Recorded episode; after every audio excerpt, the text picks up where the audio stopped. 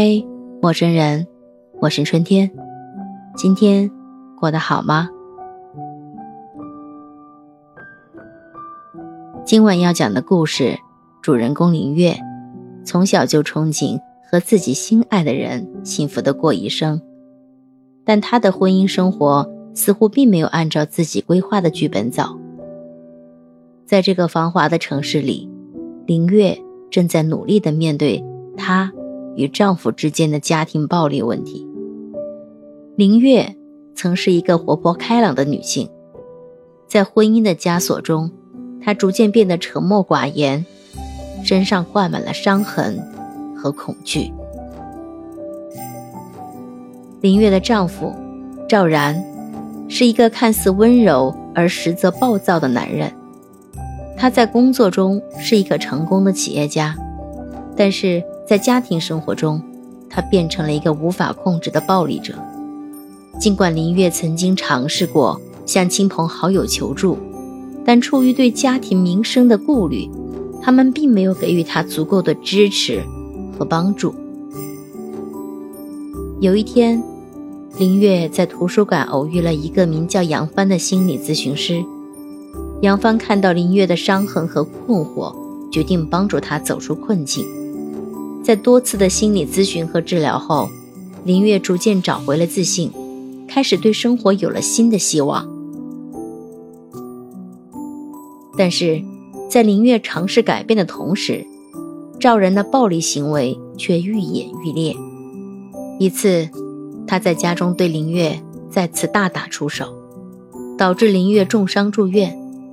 这个事情成为了他们离婚的导火索。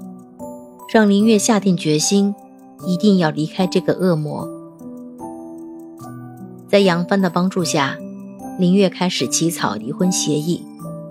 然而，赵然得知此事后，开始威胁和骚扰他们。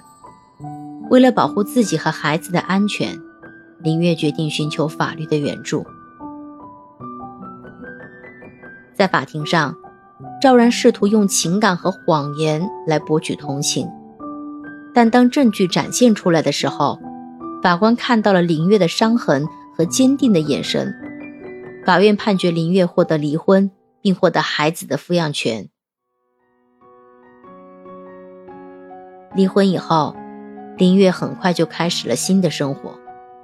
她重拾了曾经的爱好，成了一名小说家，将她的经历写成了小说。这本小说出版后。唤醒了很多人对家庭暴力的关注，也成了一个鼓舞人心的作品。今天讲的是一个关于家暴的故事。家暴是一个不可忽视的社会问题，它不仅对受害者造成身体和心灵上的创伤，还会对家庭和社会造成不良的影响。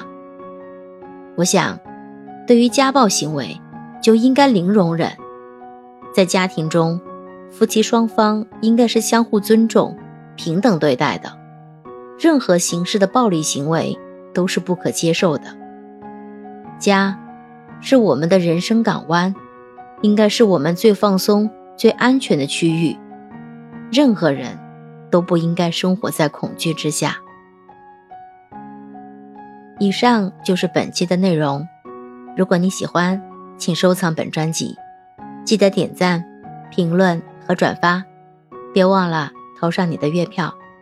我们下期再见，晚安，好梦。